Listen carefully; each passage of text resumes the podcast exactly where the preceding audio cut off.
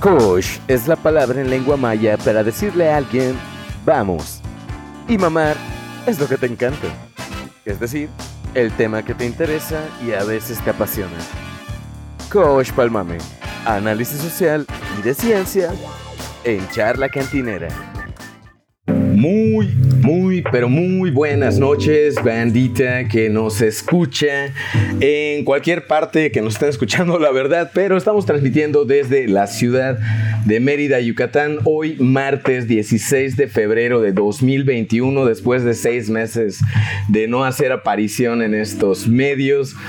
Pero si creen que hemos estado de ociosos y ociosas, pues saben que tienen razón. Hemos estado canalizando nuestro ocio en muchísimas cosas.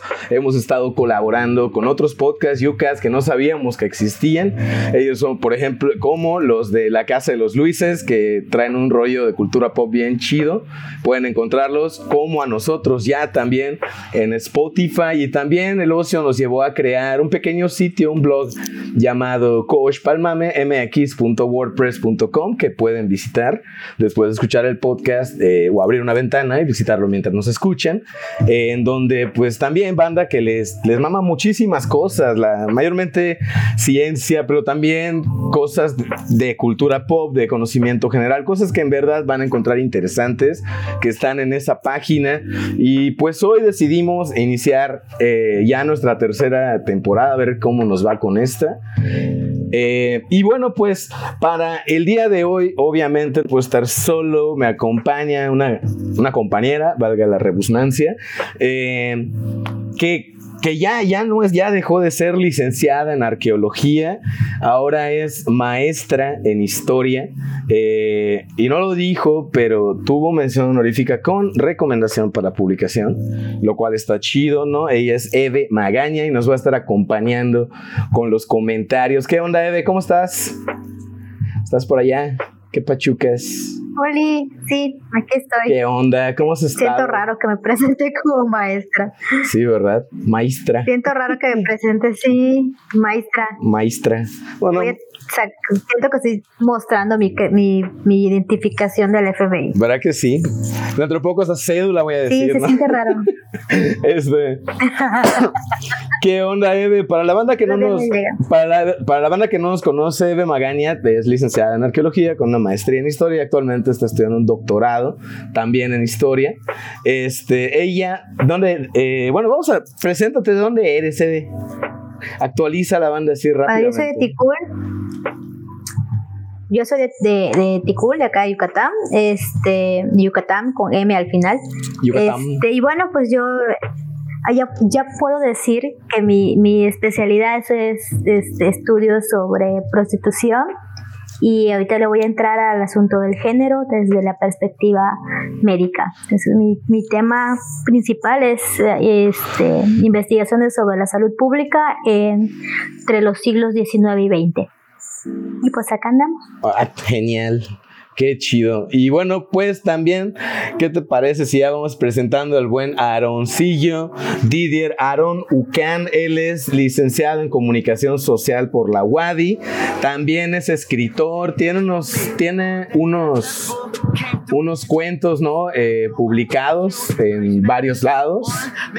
A ver, déjame bajarle un poquito a esto. Ah, aquí está mucho mejor. Tiene, tiene ya textos, eh, cuentos publicados en, en varios lados. La verdad es que escribe bien bonito el güey. Si tienen chance, búsquelo, él va a dar sus, sus redes al ratito. ¿Qué onda, Aaron? ¿Cómo estás? Hola, hola, qué pasa. ¿qué onda, Gus? Un gusto estar por aquí. Eh, haciendo mi debut en, en Coach, aunque ya hemos colaborado ahí con la Casa de los Luises. Eh, la verdad es que eh, se, oye, se oye muy, muy, muy extraño, de verdad, muy extraño que alguien diga, este güey escribe bonito, ya sabes, porque nunca me lo dice, porque ni siquiera sé quién me lee, güey. Pero sí, eh, tengo, tengo, tengo por ahí unos, unos textos publicados en una revista digital que administran unos, unos compas ahí de la Wadi, que se llama Efecto Antabús eh, tengo tres textos por ahí. No, no me he animado a publicar más cosas, pero he estado también eh, pues haciendo ahí eh, cosillas en medios de comunicación, publicando artículos para Imod Marketing y cosas por ahí. también estoy colaborando para Coach, pero pues eso lo dejamos para el final, ¿no? Ah, buenísimo. Genial, genial. Muy bien. Ah, bueno, y acá nos están, ya nos está escuchando bandita, banda, repórtense. Por ejemplo, Luis Manuel Medina nos pidió que ya empecemos y pues ya empezamos. Este, y bueno, también está acá el Mecha, ambos son de la casa de los Luises, son Luis y Luis. Este, y algo que me gustó mucho de, su podcast es la, sección del Luis de la semana, ¿no? Empezaron por Luis primero y ya van en Luis 13. este, y ya van datos curiosos sobre ellos, ¿no? Y bueno, pues, ¿qué les parece si ya vamos presentando el tema? El tema va a ser el día de hoy sustancias prohibidas, ¿no? Vamos a hablar de las drogas. ¿Qué, qué, qué sientes de las drogas, Aaron? ¿Qué opinas? ¿Qué piensas? ¿Cuál es tu percepción de ellas? ¿De cuál drogas? De las drogas. permitidas. Drogas en general. Drogas, lo que te drogue. O sea, pues defínelo en, en general, eh, lo que más me droga en este momento son tus ojos, bebé. Mm. No, ya. Ya este, pues. es un asunto bastante controversial, pero pues digamos que eh, no estoy en contra de su uso recreativo, siempre que sea uso responsable. Y pues al final de cuentas todos tenemos algo con lo que nos drogamos, inclusive el azúcar puede ser una droga y una muy adictiva.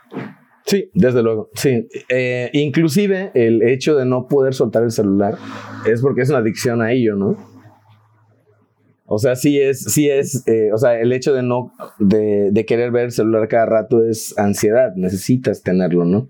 Y bueno, hay todo una, hay un, hay un documental allá en la, en la, en la Netflix que que, habla de, pues que está diseñado para eso, ¿no? Pero hoy les quiero hablar de, esta droga y ya vamos voy a empezar a leer un poquito de la información que tenemos acá. Se van a interrumpir y la bandita que nos escuche, porfa, vaya comentando lo que opina de esto que les vamos a compartir, ¿no? Vamos a, le, vamos a empezar de una vez. Muy bien, dentro de la naturaleza que nos rodea, específicamente en el mundo de la química, existe una molécula que lleva por nombre sistémico Está un poquito largo, ¿eh? Metil 1R2RS5S3, benzoilixil 8 metal 8 azabiciclo 321, octano 2 carboxilato de metilo. Por eso mismo le acortaron el nombre y ahora se llama benz, ¿cómo se dice? Y de hecho, pudiera ser que tiene un nombre más corto.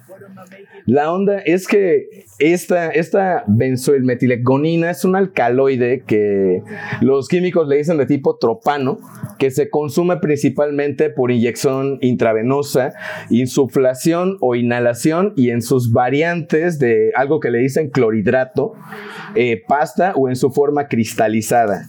Se suele utilizar de hecho como analgésico aplicado a la piel y también para prevenir y detener hemorragias en las fosas nasales durante las cirugías. Y pues este químico pues se le conoce como cocaína. No, ahora, a nivel físico, la cocaína provoca frecuencia cardíaca rápida, sudoración, dilatación de las pupilas y altas dosis, y en altas dosis puede provocar aumento de temperatura corporal. También si se consume de forma constante puede inhibir el apetito y producir anedonia, o sea que te reduce la capacidad de sentir placer y aumenta tu sensación de cansancio. Saba, nada, nada te prende por ya después de tanto tiempo de consumirla. Ahora, a niveles neurológicos, la cocaína eleva los niveles de neurotransmisores llamados dopamina, norepinefrina y serotonina, producidas naturalmente por el cuerpo humano y muy importantes para que podamos sentir precisamente la felicidad, la euforia, el amor, la ira, la tristeza y pues todas esas emociones y tiene un efecto directo sobre la, una, la vía eh, mesolímbica del cerebro, que bueno, entiendo que está como a la mitad del cerebro, provocando dependencia, aunque el consumo sea muy reducido, haciéndola una sustancia muy adictiva. Entre sus efectos psicológicos se encuentran la presentación de cuadros de ansiedad, depresión, compulsiones, paranoia, ideas delirantes y cuadros psicóticos que se manifiestan a través de la agresividad, agitación, delirios paranoides, celotípicos, o sea, gente muy pero muy celosa por todo, y aunque rara vez ocurre, también se pueden presentar alucinaciones parasitarias, es decir, que las personas, que las personas parece o sea, ven en su cuerpo parásitos. Como, ¿se acuerdan en el señor Burns cuando, cuando abre su casino? Y empieza, ¿te acuerdas, Edo? Realmente no, me acuerdo de, exactamente esa escena, pero lo que estabas describiendo me acordé de, un pasaje de Jimi Hendrix hace un solo en Woodstock y el vato eh, dice que estaba tocando tan rápido porque estaba tan drogado que veía serpientes en sus manos y las estaba moviendo tan rápido para que no le picaran. Entonces algo así me vino a la mente cuando decías eso. Eh, algo, algo así. Hay un capítulo de Los Simpson en los que, en el que va, abre el señor Burns un casino y dice que es el, el, el, este, el negocio perfecto, ¿no? Y se queda a vivir en el casino y se vuelve tan aislado que empieza a imaginar en su cuerpo que su cuerpo está lleno de bacterias y parásitos. Es exactamente eso, ¿no? La banda que, si lo recuerda la bandita que nos escucha, es exactamente eso. Y de hecho también entre los riesgos a la salud de quien decide consumirla se encuentran la probabilidad de un accidente cerebrovascular, infarto de miocardio, problemas pulmonares en los fumadores, infecciones sanguíneas y paro cardiorrespiratorio súbito. Y de hecho, según Anthony Burda y una, doctora llamada Rachel A. Goldstein, eh, tiene un artículo que se llama Cocaína, Historia, Implicaciones Sociales y Toxicidad, una revisión.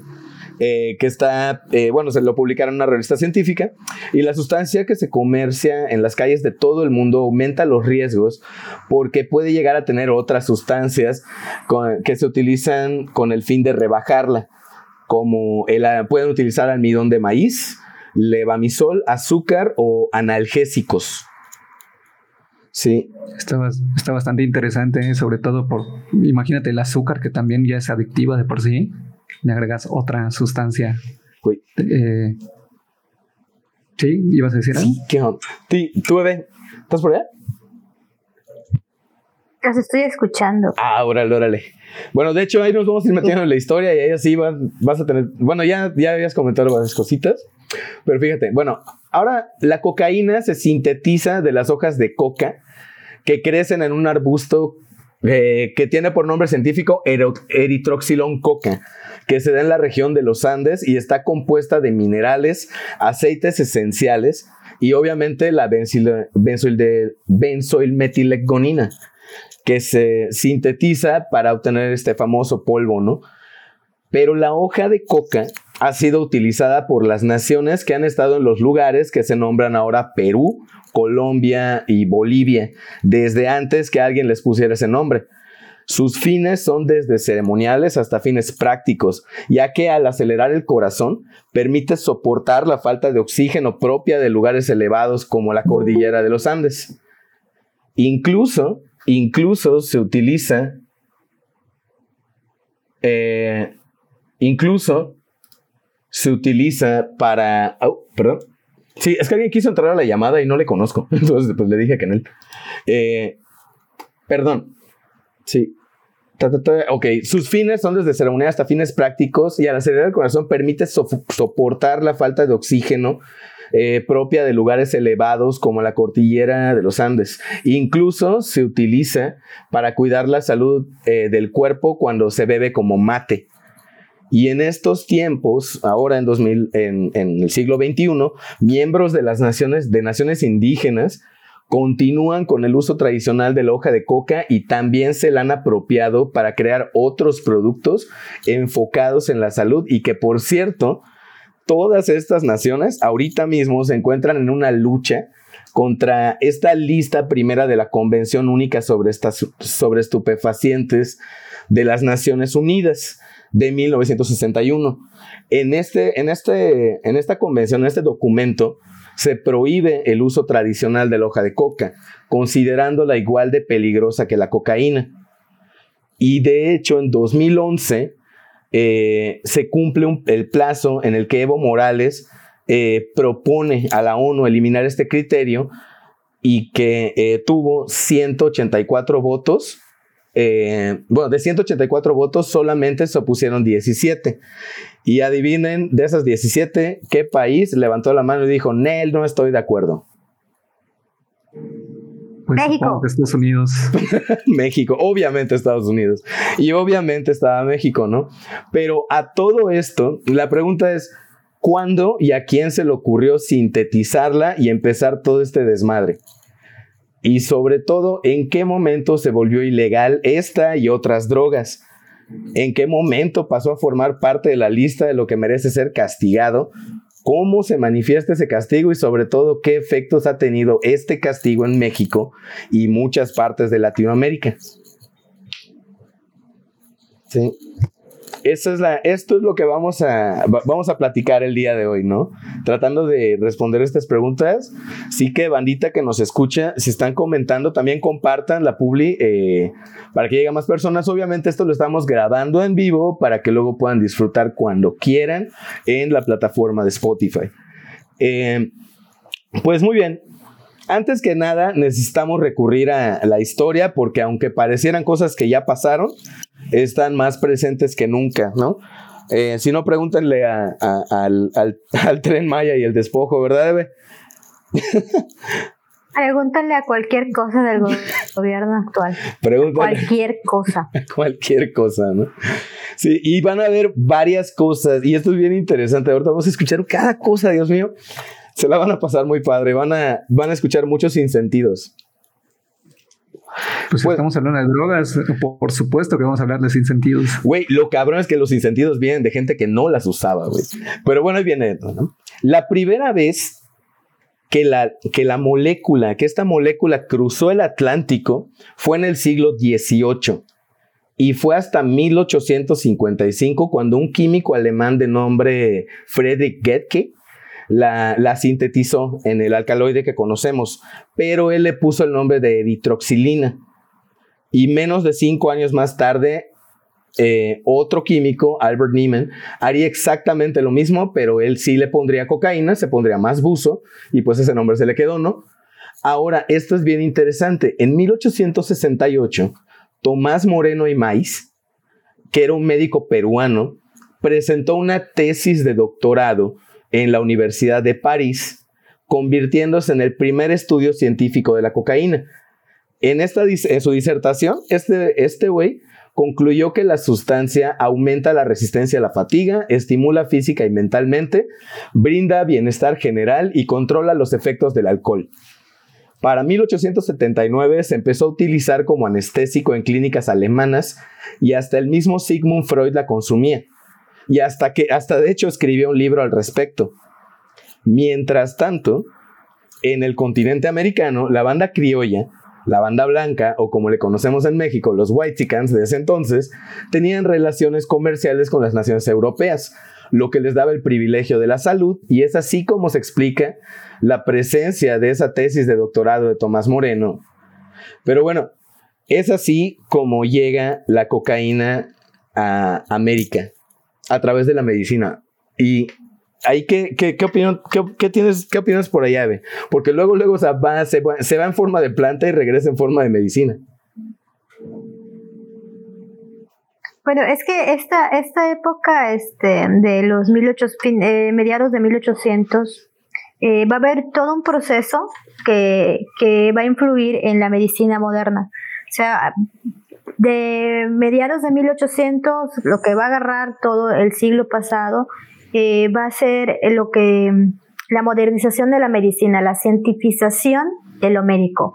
O sea, pasar de, la, de, de lo que se conocía por, por de generación en generación allá buscar una explicación científica explicable. Y esto va a tener varias repercusiones. Eh, que van a ser influidas pues, em, por la medicina eh, alemana y la medicina francesa principalmente con estos grandes científicos como Pasteur y Lavoisier y todos ellos que están haciendo estos descubrimientos eh, de bichitos y de cosas pues, pues que antes se sabía, ¿no? Que, que, no sé, un té de pasote te curaba el, los bichitos, pero bueno, ¿por qué ese té de pasote? Y eso va a derivar en la sintetización de varias eh, medicinas, de varias, eh, eh, sí, de varios, varios medicamentos, ¿no? Que se van a usar y entonces es bastante lógico que para estas fechas también aparezcan eh, ciertas sustancias que después van a ser drogas, como la morfina, por ejemplo, muy usada en los campos de batalla de las, de las guerras mundiales y que va a derivar en, un, en una gran cantidad de adictos a la morfina y por el mismo lado va la cocaína, va el opio. Este, esto, este todo parece, como dijiste, ¿no? Parece que no, pero todo está muy conectado. Esta época del de la, donde la biomedicina está ganándole terreno a la teoría miasmática y al final se va a quedar y va a relegar la teoría miasmática.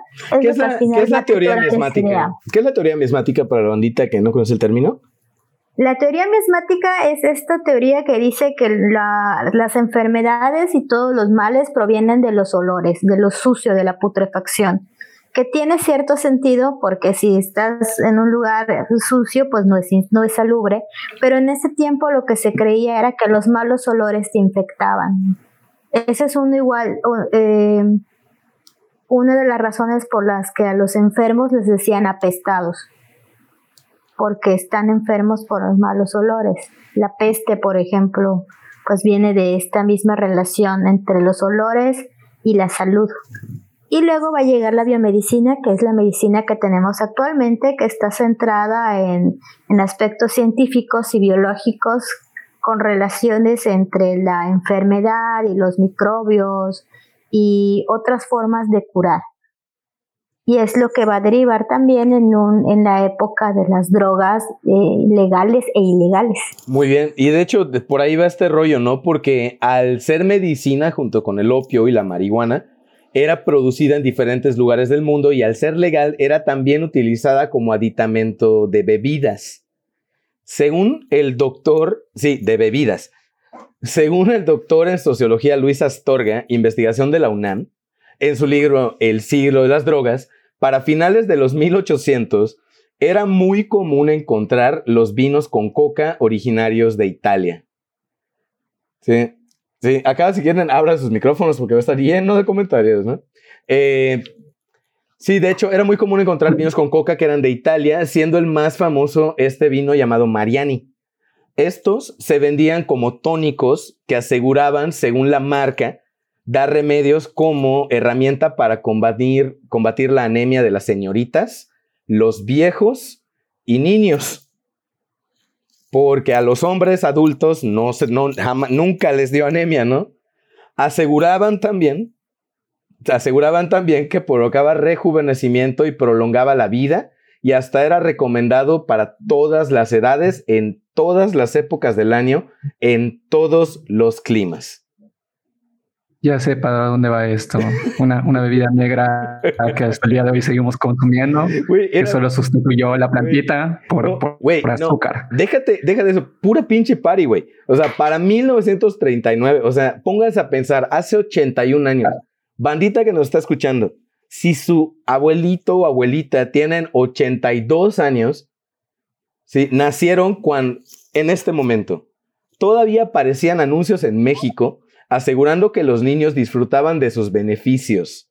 Se indicaba contra la anemia, neurastenia, debilidad, agotamiento, vértigos, neuralgias, el mal de Zambito y también para ayudar a la lactancia.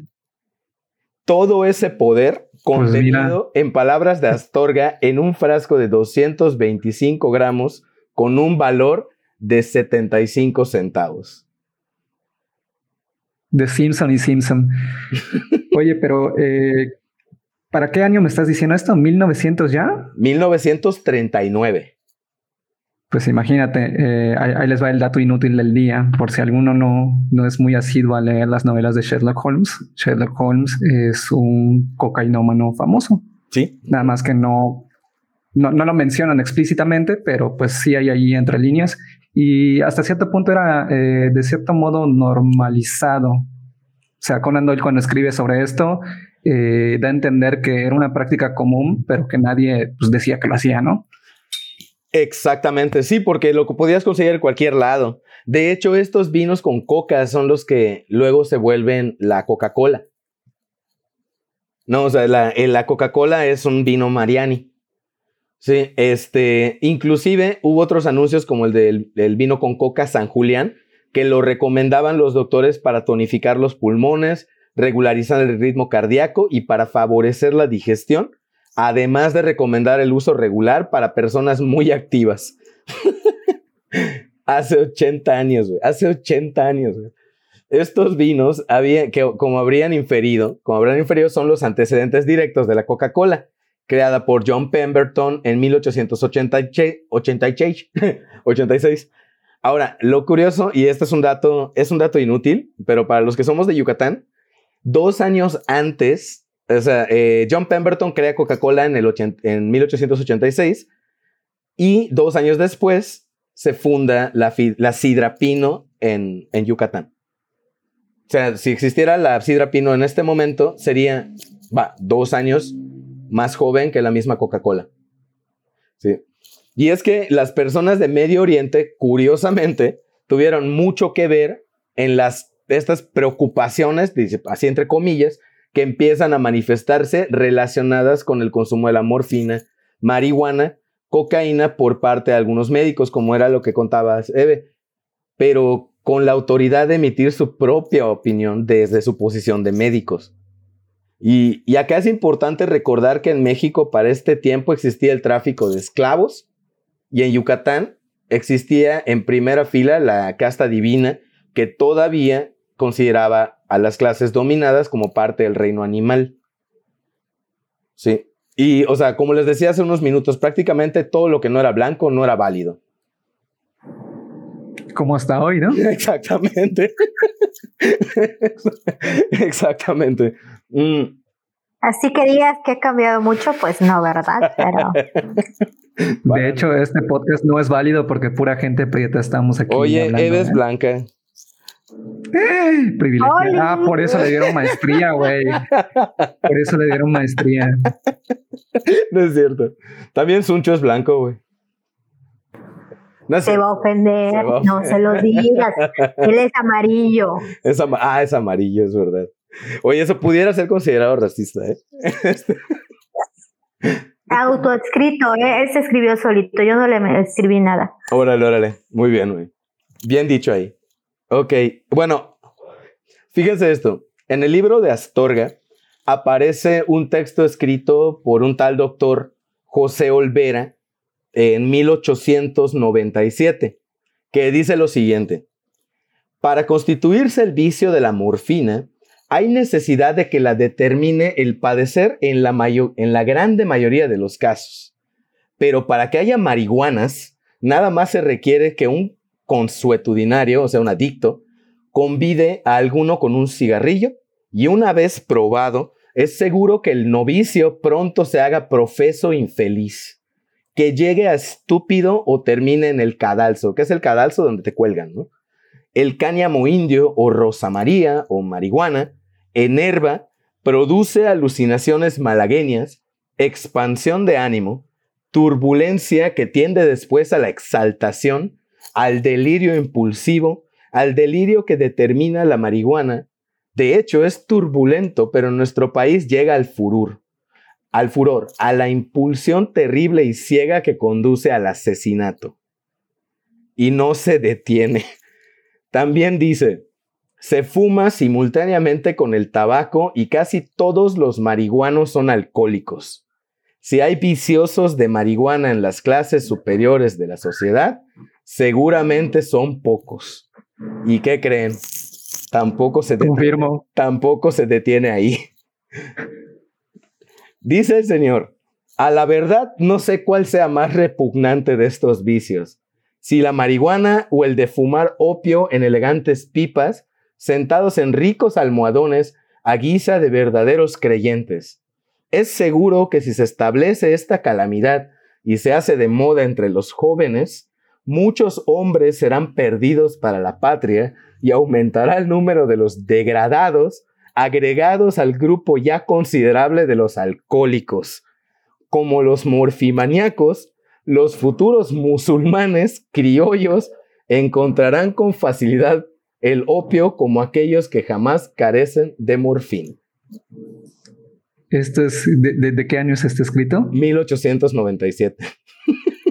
1897, o sea, parece que escuché a alguien del Frente Nacional de la Familia. sí. ¿Cómo lo ves, Eve? Es que es una cosa, eh, bueno, es, muy chistoso y no. O sea, eh, al final de cuentas, si, no, si, vamos, a, si vamos viendo el trasfondo del uso de drogas sintéticas, porque estamos hablando de drogas sintéticas ahorita, no estamos hablando de las drogas como la ayahuasca o otro tipo de, drogas que están presentes naturalmente, que no necesitan pasar por ningún proceso de refinamiento. Lo empieza y está encausado por esta élite médica y luego la misma élite médica dice, no, no, no, es que está mal. Exactamente. Está mal, pobrecitos. O sea, vieron todo un mercado que empezaron a impulsar ¿no? Y luego dice, no, no, no, todo está mal, pero lo que yo noté aquí es que hasta este momento no están mencionando para nada a la coca. Están sobre la mota y sobre el opio, las no procesadas. Que al final de cuentas son las que ya se usaban desde antes en Europa y en, Oriente, que de hecho también era un uso común. De hecho, hace, hace, hace eh, poquito, hace como una semana, me encontré con un artículo de 2019 de la BBC que hablaba sobre el uso de, drogas en, Oriente Medio, ¿no? Ajá. Y que decía el, artículo que en realidad eh, la cuestión de fabricar en masa y la cuestión del consumo e, era más habitual de lo que la gente cree, ¿no? Y que como casi todo en, en la academia, en la música, en lo que sea, lo que nos rige ahora es ya cuestiones de la élite que está diciendo es que eso no es de niños bien, ya sabes. Exactamente. Sí, así como que. Eh, fíjate, que aquí en México va a haber algo muy chistoso con el opio. El opio va a venir acá por, por inmigrantes este, coreanos y chinos que van a llegar en esta oleada de 1900 después de la de la este de la estabilización de la nación comillas comillas comillas que trajo este tu tío Porfirio mm. eh, y estos son, es tu tío este, Un abrazo. Que se van a... Volteo. este, que van a llegar acá y que se van a sentar en parte aquí en, la, en, Yucatán. Y aquí en México de pronto el opio se va a prohibir por la Junta Superior de Sanidad. Y sabe, se va... Aguántamela, voy para allá, voy para allá. Ay, caramba, Gustavo. ¿De qué sirvió que seas maestra si te va a interrumpir? Fíjate, de ¿Verdad que sí? De hecho. ¿Sabes una cosa? Guarda silencio. Voy a dar mi cátedra, se cerró el post. Ya salió, ya Estúpida mi maestría, idiota. Le cae un libro encima. Bueno, Ay, bueno, habla, habla, habla. Bueno, como podemos apreciar, los juicios de valor están relacionados con la condición social de las clases menos favorecidas y se hacen presentes tanto este texto como en otros escritos por otros médicos, como el y por otras personas como el profesor Enrique Puente, que en un discurso precisamente ante la Sociedad Farmacéutica Mexicana decía que en el mercado de la Merced, hermoso mercado allá en Ciudad de México, el de San Juan, el de Loreto, eran lugares donde la gente de malas costumbres acudía para proveerse de marihuana, cantáridas, sabina, ruda y otros ingredientes que mal empleados depravan a la sociedad, agradeciendo a, a, esta, a la Sociedad Farmacéutica Mexicana por su intervención contra los herbolarios y los boticarios, que él definió sin ciencia y sin conciencia. Sí, obviamente estos discursos hicieron eco en la sociedad y se tienen noticias de la prensa desde 1899 de personas aprendidas por fumar y vender marihuana, pero en las mismas páginas de los mismos periódicos se promovían cigarros de marihuana de diversas marcas. Hasta ese momento parecería ser que el posicionamiento ante las drogas por parte de los médicos de esta época, al menos en México, se tomaba desde una condición de clase, ya que la responsabilidad de consumo y esa depravación que decían de la sociedad recaía únicamente en clases no blancas. ¿Hasta dónde llega esto? Pues como dice Eve, pues llega hasta Shanghái. En, 1909 se, eh, se celebró la primera reunión internacional que buscaba controlar ciertas drogas, siendo el opio el alma de la fiesta. O sea, es decir, la droga que literal, que, literal ¿no? que, requería más control, ¿no? O sea, a partir de ese año aparecen más disposiciones como la de 1912 en La Haya, donde México se une a, los a, todos los tratados y para 1920 las autoridades sanitarias del país de México intentan sin descanso de ser aceptados, ya saben, están intentando ser aceptados por el grupito de niños cool de la escuela, deciden sumarse al pensamiento criminalizando de las drogas y hasta hicieron sus propias disposiciones sobre el consumo y sobre el cultivo y comercio de productos eh, que degeneran la raza, que son precisamente las que prohíben la mota. Pero cinco años más tarde, eh, Plutarco Elías Cairis emitiría un decreto que fijaba las bases sobre las cuales se permitía eh, la importación de opio, de morfina, de cocaína y otras drogas con previo permiso. Y de hecho sonaba hasta como un buen deal, ya que podías importar sin ninguna clase de problema productos que tuvieran 2% de opio, 15% de extracto de opio, 0.2% de morfina, 20% de hojas de coca, 2% de extracto de coca, pero tampoco te dejaba pasar de lanza, porque sí prohibía importar, eh, perdón, meter opio para fumar, heroína y marihuana en cualquiera de sus versiones. ¿Sí era lo que comentabas, no, Sí, o sea. Sí, pero me rompiste. Sí, me rompí. no, no, no. O sea, eh, lo que sí te dejaba, o sea, no te dejaba pasarte la sí te permitía importar, pero, no, pero no podías fumarlo. Ni la heroína ni la mota. Uy, así que chiste. o sea, era literalmente para comercio. O sea, se enfocó únicamente en, va, en el uso medicinal. Era lo que estabas comentando, ¿no, Eve? Sí, de hecho, este, en el caso de los súbditos chinos, que así, así los refieren en los libros de la Junta Superior de Sanidad, se les permitía sí fumarlos a ellos. O sea, ellos no podían dárselo a Felipa Pot, su vecina, porque ella por usos y costumbres no usaba opio. Ellos sí, pero de pronto se les empieza a criminalizar aludiendo a que olía feo y este y que eso traía otros vicios.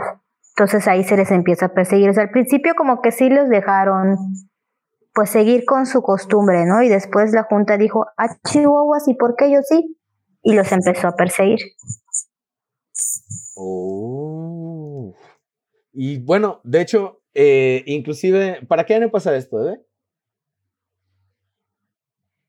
Esto viene para aproximadamente 1905, 1912, más o menos, esta, esta persecución de los individuos con opio.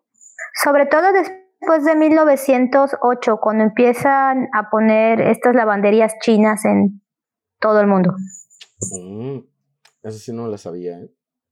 Bueno, yo ah, hasta, bueno, encontré ya hasta para 1922, eh, el mismo Luis Astorga eh, dice que empiezan a aparecer en los diarios notas relacionadas con la aparición de plantíos de drogas como la dormidera, de uso común en ese entonces. Y esto provocó que las disposiciones gubernamentales se pusieran más duras y que hasta el mismo gobierno mandara a los gobernadores del norte de México a aplicar toda energía contra los criminales explotadores, cosa que hicieron aplicando castigos severos a quienes incurrieran en el ya catalogado delito. ¿Qué pasó? Pues tres años después, en el 28, volvieron a aparecer plantillos que, según algunos periódicos de la época, eran conocidos en sus comunidades y en su muy limitada opinión comentaban que, entre comillas, o sea, la abro los autores de tan sucios negocios deben ser castigados con toda severidad para satisfacción de la vindicta pública. eso, eso en, los, en lenguaje de los insos es, un ¡quémelo! O sea, de plano, ¿no? Escarnio público. Ahora, lo, obviamente eso se intenta, pero es más que evidente que los plantillos simplemente no dejan de aparecer. Ya hace 100 años, yo creo que era más que claro que cada por cada disposición del gobierno para castigar el uso de las drogas, que ellos mismos autorizaron, años atrás, sembraba la base para seguir evadiendo ese castigo. O sea, prácticamente durante toda la década de los 20 siguieron apareciendo plantillos de la dormidera en México en, poblados del norte, como La Cruz, Aguascalientes, Sinaloa, Sanalona, Oso, Novalato, El Dorado, Navojoa. O sea, como que la banda estaba acostumbrada a sembrar sus plantitas sin que nadie les dijera nada y así de bote pronto. El gobierno se le ocurre decirles que siempre en él. Como si quienes fueran agricultores se volvieran de la nada criminales perseguidos relacionados con vicios sociales de muerte, destrucción, vicio, ignorancia, violencia, infelicidad, estupidez, ¿no? O sea, es, es aquí en esta década lo que pareciera la base de la óptica criminalizante de las drogas y su persecución a través del castigo al saltarse disposiciones, perdón, al saltarse disposiciones gubernamentales. O sea, eh, va, el gobierno hace algo y las personas siguen haciéndolo, ¿no? O sea, pues, no, no se los pueden impedir. Y en, al menos en mi opinión, es aquí cuando se empieza a recrudecer esta persecución que da pie a es un escenario que ya conocemos todos. No sé qué opines tú, Aaron y, Eve. A ver, eh, sigue siendo interesante, pero creo que también tiene como este componente de, o más bien se puede escudar en este componente de, es que no sabíamos lo que hacíamos, ¿no? O sea, digo, hay ejemplos, hay varios con, con drogas que son legales, como el, cigarro, que inclusive los médicos le recomendaban a la gente fumar, y ahí teníamos a todos eh, eh, en los 70s y 60s y 80s fumando hasta en los aviones y en los elevadores y en sitios así muy, muy este, estrechos, ¿no? Eh, previo a que se supiera cuáles eran las consecuencias de el cigarro en sí, ¿no? No sé si tenga que ver un poquito con, con esto o también tenga que ver con la cuestión de que de un usos y costumbres pasó a, ser como, eh, o sea, considerando que, la población durante todos esos años que siguió creciendo, era como demasiada gente que estaba consumiendo, ya sabes. Sí. Y no sé si por ahí podría ser el, el tenemos que controlar este pedo, porque si no pueden pasar cosas que no le convienen a la élite, ya sabes. ¿Tú qué opinas, güey? de lo que, lo que hicieron. Yo digo que está mal. No, no es cierto. Tachen, Tachen. Saca la regla. No, no es cierto. Es que, es que sí, es, es todo una, un efecto bola de nieve. ¿No? Lo, de, lo permites porque te lo te quieres zafar. Yo lo que veo es un asunto de querer zafar. O sea, me da flojera reglamentarlo y pues vamos a dejarlo. Y después, como va creciendo el asunto, hay, no, hay que reglamentarlo, hay que empezar a controlarlo porque no está bien, porque, porque mira lo que se están haciendo. O sea, un, asunto de que empezó a crecer, este, y luego para los 20 eh, viene otro, otra problemática aquí en México, que es la llegada de varios inmigrantes refugiados de las dictaduras, diversas dictaduras que, que hubieron, sobre todo de la, de la, de la guerra civil española y empiezan a llegar y algunos de estos vienen ya eh, adictos. Entonces el asunto va creciendo porque esta gente va a empezar a buscar de dónde se va a surtir. Mm. Entonces hay como que dos frentes a, combatir. Y luego, además, este México, después de los, pues todos sabemos, ¿no? Que después de la Revolución Mexicana, México se hace íntimo amigui de su vecina de al lado y lo que dice Chana lo hace Juana, entonces si Estados Unidos dice que está mal, pues aquí también está mal. Exactamente. Sí, porque si no, no les daban su domingo. De hecho, ahorita. Exacto, no, no lo dejaban jugar con su bicicleta. Ahora, en esta, en este, en este, en esta parte, armé una, una sección de más frases que se decían en estos días. En estos días que pasaban, ¿no? O sea, y lo puse así, ¿no? Eh, hay que dejar paso esas frases que en estos días serían protagonistas de encarnizadas batallas en las cajas de comentarios en el Face.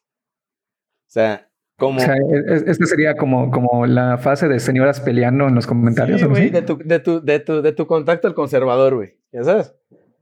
O sea, por ejemplo, de tu tía, Juan José. De tu tía peleando con, con, su, hijo. Escúchate, escúchense esta de Juan José Ciordia. Es presidente municipal de Mazatlán de, en 1927 y forma parte de un acuerdo. Este es un documento oficial publicado el 20 de septiembre de ese año, donde pide al jefe de la guarnición, o sea, el mero mero de los polis, que intervenga en la plaza para, a Brosita, de una manera especial sea perseguido el vicio del opio y castigados severamente los que se dediquen a fumar la nefasta droga, que en lo general son individuos degenerados pertenecientes a la raza asiática.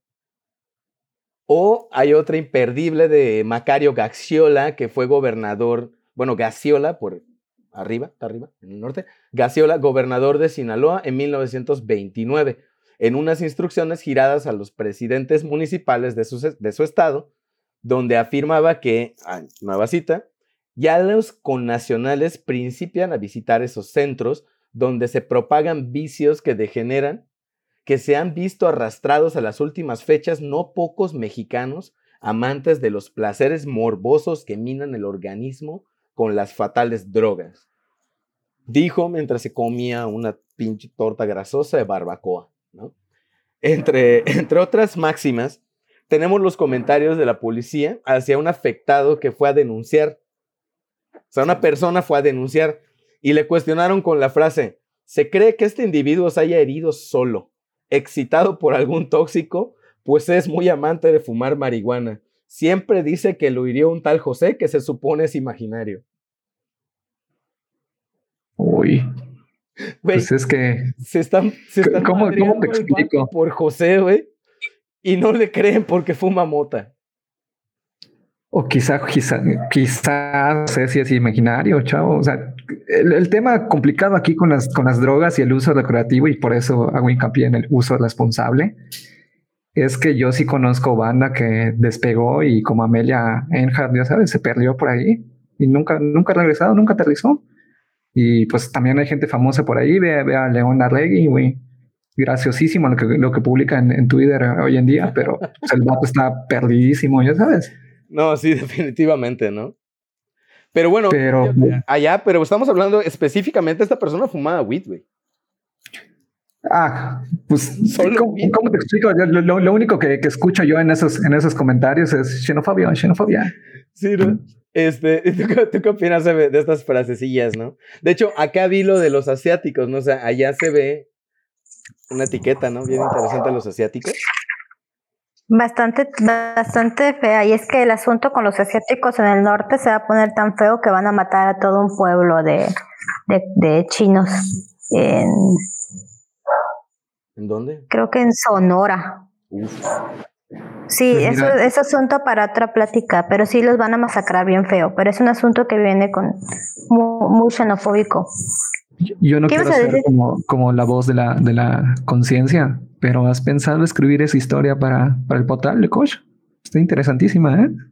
Sí, estaría bueno. ¿eh? Hay varias, hay, hay varias, este, varios escritos sobre la matanza de, de chinos en. ¿Qué le dije? En Sonora. Creo que es que, es que no me acuerdo si era Sonora o Sinaloa, pero eso es una, capaz sí está en otro lado, pero es en el norte y sí está medio denso. Fíjate que, que este asunto de la, de la, de que sí, de que no, es como esta, como cuando tu mamá te dice, anda a preguntarle a tu papá y si te dice que sí, sales. Vas con tu papá y te dice, pregúntale a tu mamá y te traen así como pendejito como dos horas hasta que te das cuenta que no. Este, en México va a ser un poco raro. No sé si tienes algo tú de los 40 antes de que yo empiece a hablar, Gustavo. Ajá. No, sí, sí. ¿Tienes o no? ¿Cómo está? A ver, perdón, repítamelo. Andaba respondiendo. Tú habla, yo te interrumpo. Ah, bueno, pues yo voy, para allá. Mira, fíjate que para, para 1940 hay toda una, este, una reglamentación que está encausada a legalizar las drogas específicamente las drogas recetadas como la morfina. Por toda esta situación que te estoy diciendo del asunto de las guerras civiles que van llegando y aquí mismo en México que había hecho un despapalle y el que no estaba tuerto estaba manco y el que no estaba manco estaba cojo, este, había mucha dependencia a estas drogas que calmaban el dolor. Eh, como bueno, la morfina y este, y bueno, algún que, alguno que otro marihuano por ahí. Este, entonces, para el 17 de febrero de 1940 se publica en el diario oficial de la Federación un reglamento en donde reconoce a los adictos como enfermos que necesitan de cuidados. Entonces ahí ya le cambia el asunto, ¿no? Se estaba, se estaba viendo de los 30 20 como criminales a los viciosos y ahora los agarran como un, ven aquí chiquito, yo te cuido, estás enfermo, tú no sabes lo que haces, ¿qué? Que te duele, cállate, es que tú no sabes. Este, y entonces se le autoriza a los médicos a darles em, dosis más altas de lo que usualmente se debería de dar a una persona no adicta, pues para controlar su adicción. ¿Qué va a pasar con esto? Se van a crear una serie de dispensarios alrededor de, empezaron en la Ciudad de México porque Always el centro, y ahí van a empezar a, con estos dispensarios en donde van a ir los adictos y van a recibir sus dosis diarias de morfina o de la droga que requirieran y estaban controlados médicamente. Y creo que pagaban 20 centavos por dosis. Entonces les salía súper barato. ¿Qué va a pasar? Sí, y estaba controlado, estaba en un, en un dispensario. La gente se va a empezar a quejar de eso. Sígueme. Sí, de hecho, ah, este, ahí está. De hecho, esa es la parte que, que este, no, no, le, no le buscaba, la de los 40. Porque bueno, ahorita, ahorita voy a meter a este rollo de los 20 porque está bien interesante. Este, de hecho, ah, esta partecilla que es la, es la parte como que cómo se vivía en, al principio, ¿no? Bueno, al menos yo llego a la opinión que, que revisando un poquito la historia de la coca, su viaje por el mundo y cómo la vivió México durante el siglo XIX y principios del XX, empieza a cobrar sentido el por qué, al menos en México, una persona es un criminal por consumir una sustancia. O sea, porque la banda criolla de esa época decidió que su racismo y clasismo era fundamental para determinar lo malo del consumo de sustancias y también la severidad con la que debería ser castigado encontrando eco en las notas periodísticas y editoriales de la prensa de la época, impulsando de ese modo una agenda criminalizante hacia los consumidores de clases no privilegiadas. La pregunta es esta. Porque, ¿Será pues porque también los que, controlan los medios son la gente de la élite. Desde luego. Y ahora, la pregunta es esta, ¿no? Y la abrimos para la bandita que nos está escuchando, para la banda que no está clavada a este tema, ¿no? ¿Será que de algún modo estas disposiciones hayan afectado a la cultura mexicana prácticamente un siglo después? Según José Manuel Valenzuela, un antropólogo, un antropólogo eh, especializado en narcocultura, dice que, pues, sí, y un chingo. En una publicación hecha por él, eh, la hace la revista Desacatos, en su número 38, hace un repaso de prohibición de las drogas y las divide en cuatro escenarios de prohibición en el siglo XX. En la primera década del siglo XX, eh, tanto Estados Unidos como México prohíben la mota, la cocaína y los derivados de la amapola, cuyas consecuencias pues ya, ya describimos ¿no? anteriormente. En los años 20, a Estados Unidos, tratando de darse baños de pureza dignos de corrientes conservadoras, se le ocurre prohibir el alcohol y el juego, propiciando la formación de grupos criminales, aumento de muertes, principalmente en la zona fronteriza con México, donde aumentó el número de casinos, centros de prostitución, cantinas y casas de juego, aun cuando la ley se desechó años después. Pues la de ahí viene el famoso... Al Capone. Exacto, en Chicago. Sí, o sea, y pero también me llama mucho la atención cómo esta prohibición marca la frontera, güey. O sea, esto está ocurriendo en la frontera con México. O sea, eh, a través de las prohibiciones que aumentan el número de casinos, de prostitución, va, güey, estamos, o sea, yo escucho acá el nacimiento de Tijuana, cabrón. Pues no solo de Tijuana, de varias, de varias zonas ahí que siguen siendo, pues, focos no me gustaría utilizar focos rojos porque no esa es la, la palabra que busco, pero pues bueno, donde las, las, las, zonas son áreas de, de, conflicto, ¿no? Y de intercambio. Sí, yo, yo creo que en cualquier, en cualquier eh, país pasa eso, ¿no? De hecho, ahorita que mencionaba Eve lo de, lo de los dispensarios, si no me equivoco, hay uno ahí en, en la frontera con Guatemala. No me acuerdo, no me acuerdo exactamente dónde, pero sé que es en, en el sur. Si, si, no es en el sur de México, es en, en Centroamérica donde eh, y hoy en día sigue en funcionamiento, donde literal eh, la gente de, varios países de ahí, de Centroamérica, pues van a recibir dosis de, heroína porque eh, pues no, no, tienen dinero para conseguirla, ¿no? Usualmente este tipo de adicciones va relacionado con, con, los estratos sociales más bajos. Y pues recordé que, que, de hecho esa es una publicación que no me acuerdo si también la tiene la BBC o Infobae, una de esas dos, recuerdo haberla leído hace como unos cuatro o cinco años. Ya, de hecho, inclusive ahorita ya el, mismo Astorga, no, pero no Astorga, Valenzuela, dice, ¿no? Que describe un tercer escenario de prohibición que aparece en los 60, con Richard Nixon en Estados Unidos y la guerra de Vietnam. Aparecieron corrientes juveniles buscando paz y hermandad entre los pueblos y demandándola en las calles, ¿no? El, y que, bueno, fumaba mota de amarres, LSD y pues es el famosísimo movimiento hippie que también estaría acompañado pues, de estos consumos, también de los hongos alucinógenos.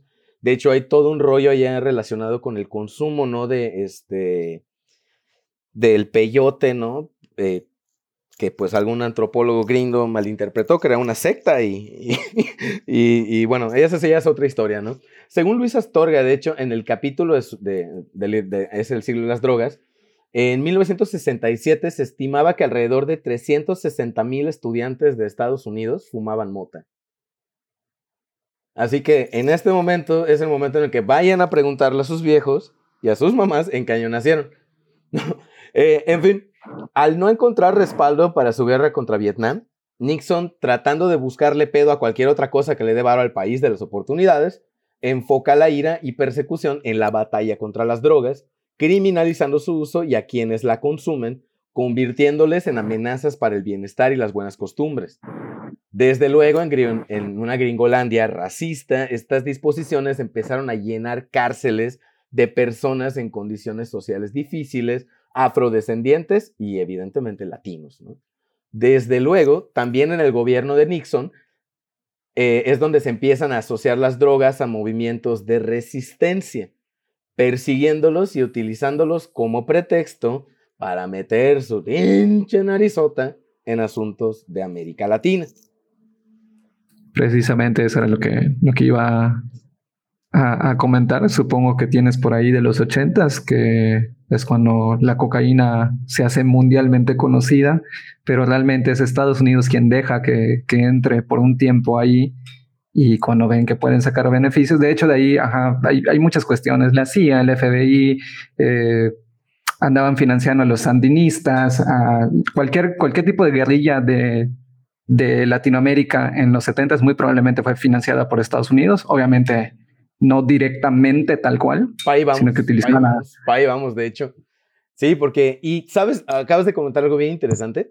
Y ahorita, ahorita en, en, un par de párrafos le voy a, le voy a hacer una pregunta a Eve, porque en, esto, pues ya, ya es este, eh, historia moderna y está bien chingón todo lo que pasa por acá, ¿no? Eh, muy, porque está muy cerca, ¿no? Bueno, en este momento en México no existe registro de la cocaína, tanto como el de opiáceos, hongos alucinógenos, eh, hongos alucinógenos, perdón, y marihuana. Sin embargo, es una época decisiva para el México que conocemos, porque en los 60 ocurre la matanza del 30 de diciembre de Chilpancingo a unas personas que protestaban por las condiciones de autoritarismo que había, no sé si hablar en, pasado, Dios mío, este, en la zona de Guerrero.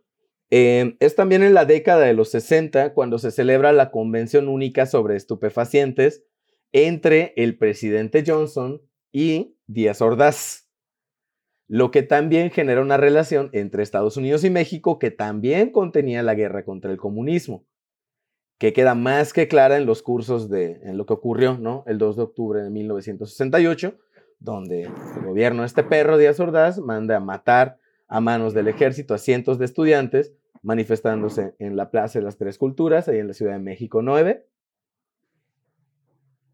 Sí, ve que escuché que abriste tu micrófono, 9. ¿Estás por allá? ¿Qué? Escuché que Sí, pero no abrí mi micrófono. no.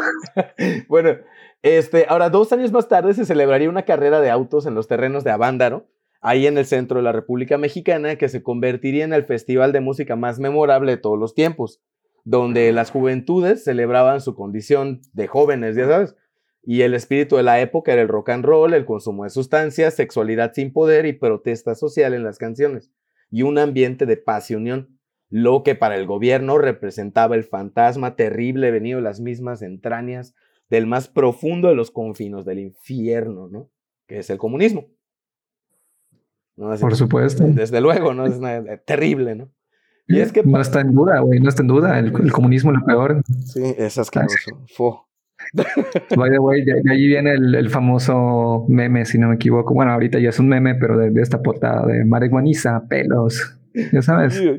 Y es que para ese entonces ya estaba creada la Dirección Federal de Seguridad, corporación que perseguía tres cosas: drogas, comunistas y enemigos del PRI, güey. o sea, aunque tampoco es Spoiler alert. Sí, güey. Exacto, spoiler alert. O sea, Como todo en México no hicieron su chamba y de hecho ellos fundaron los cáteles de la droga, pero bueno. Eh, aunque bueno, eso, eso habría, habría que, bueno, presentar, sí, literalmente, recordemos que este es un programa de ciencia y si no tenemos el dato, no lo mencionamos. ¿Sí? Este, ok, ¿dónde está?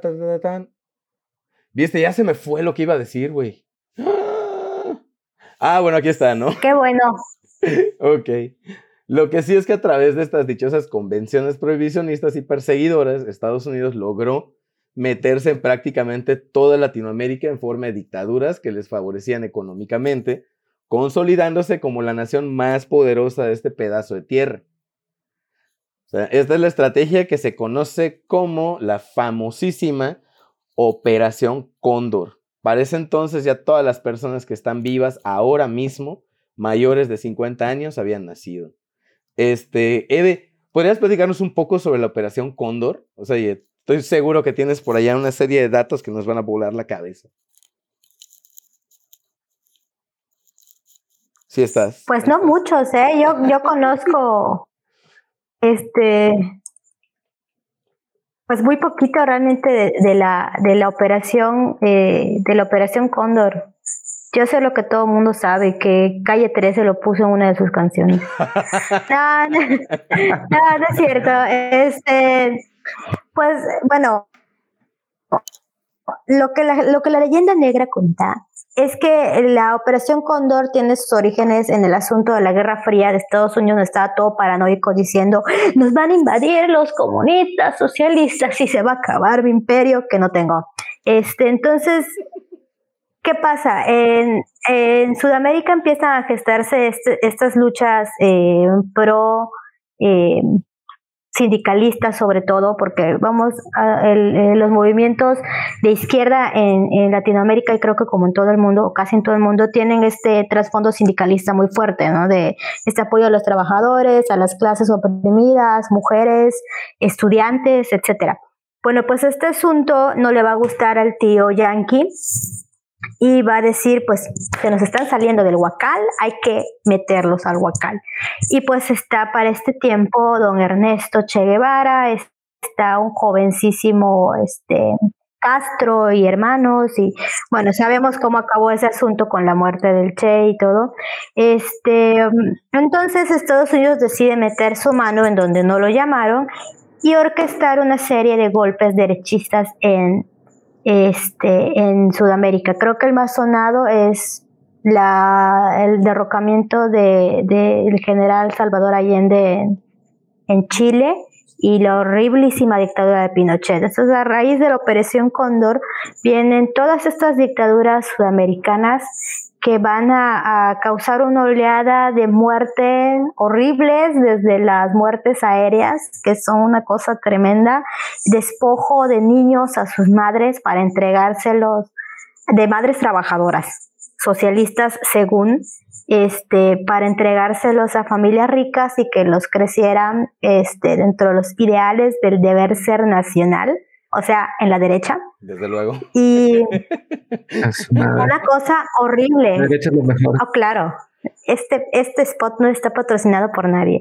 Este, una cosa horrible. Y esto va a causar, bueno, además de toda esta muerte, destrucción de los ideales izquierdistas en, en Sudamérica, también una serie de movilizaciones este, eh, de migraciones, muchos de estos individuos van a llegar a México, argentinos, eh, uruguayos, chilenos, van a movilizarse hacia México tratando de escapar de la persecución ideológica que va a haber en su país por causa de esta famosísima Operación Cóndor. Y como diría este el buen residente, mi perdón y olvido, Perdón. Sí, literal, literalmente invadir nidos, ¿no? A, poner generales ultraderechistas que rayaron en el fascismo, este, yo creo que sí era fascismo. Eh, se tiene entre las muertes de esta, de esta operación al famosísimo Víctor Jara, al que le machucaron las manos para que, y al que le dijeron directamente a ver si con eso vuelves a coger la guitarra, hijo de... Sí. Pero no importaba, lo que tenía que decir se sigue, se sigue escuchando hasta ahora y eso me encanta. Sí, está, está, la Operación Cóndor es de las cosas más horribles que le han pasado a Latinoamérica. Es una cosa de verdad terrible.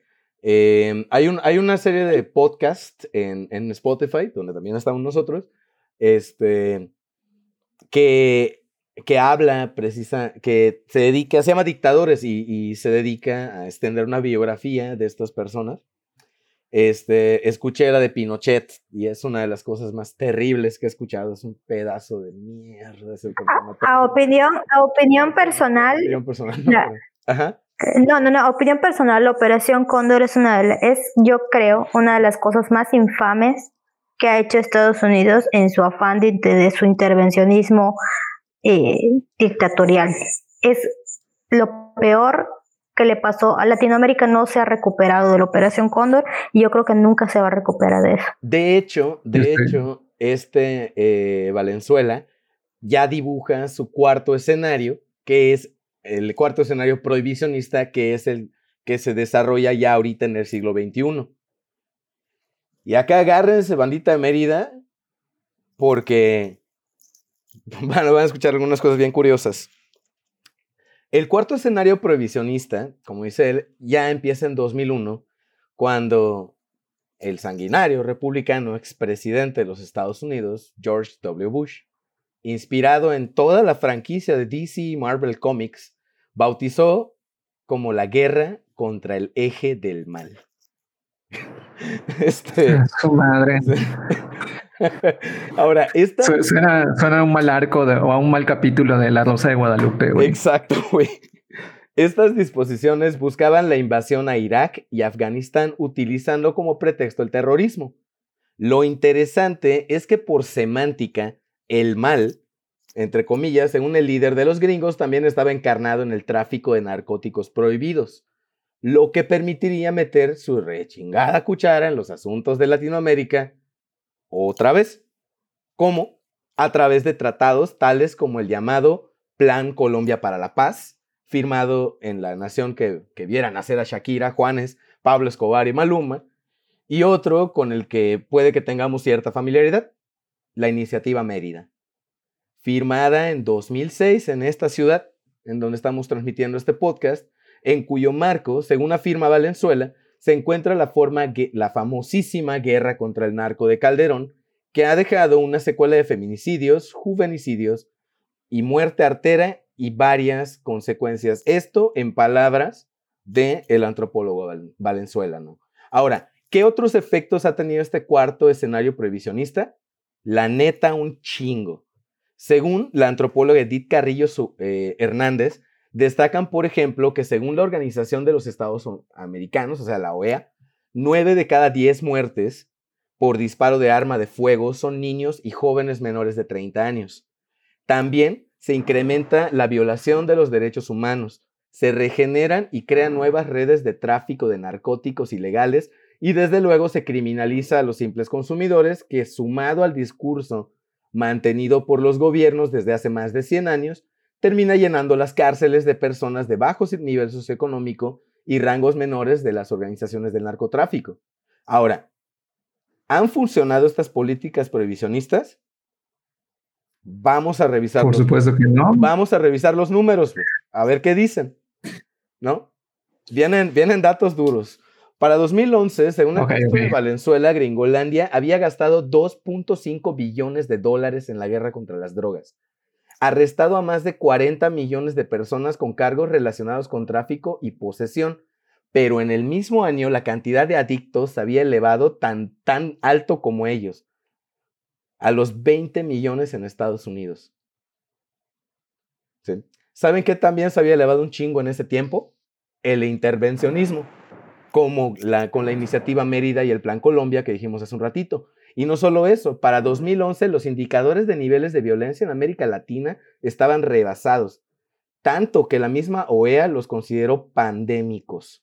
Los países que más superaban estos niveles eran Colombia por 10 veces, El Salvador por 5 veces, Venezuela, Venezuela por 4.3 veces y Brasil por 3.8 veces. ¿Quiénes eran los países por debajo de los números pandémicos? Costa Rica, Perú, Argentina, Chile y Uruguay. Y hasta 2020, México ocupa el lugar 137 de 163 en el ranking de índices de paz global, según los datos del periódico Expansión, que indica que hasta 2019 los índices de violencia se habían reducido. Y hablando de cosas globales, según la Comisión Global de Políticas sobre Drogas, entre 1998 y 2008 se incrementó el uso de opiáceos de un 34.5 en un 34.5%. La cocaína aumentó en el consumo de cocaína aumentó en un 27% y el de cannabis en un 8.5%. Ahora, aquí este eh, Valenzuela va a decir qué logran estos, estos intentos prohibicionistas. ¿no? Él los dice, eh, abro cita, sus disposiciones censuradoras han participado de manera destacada como recurso de proyectos autoritarios y estrategias punitivas de control social. Punitivo, para la banda que no está relacionada con las ciencias sociales, es, eh, un acto que se ve como castigo, como que de huevo tienes que culpar a alguien y la persona es únicamente culpable. Eh, estos efectos han dejado una huella social muy profunda y él las enumera en siete. Son siete huellas. Uno, el incremento en los indicadores de violencia de muerte. De 2006 a 2011 se registraron más de 50.000 asesinados. Dos, aumento de la paralegalidad que influye directamente en la percepción de las personas, incrementando la sensación de miedo, incertidumbre y sospecha. O sea, nos sentimos no protegidos el crecimiento del miedo derivativo, o sea, que, bueno, eh, Sigmund Bauman, el, teórico, eh, con palabras más, palabras menos, eh, lo dice en el, el miedo a tener el peligro demasiado cerca, incrementando la inseguridad y el sentimiento de vulnerabilidad.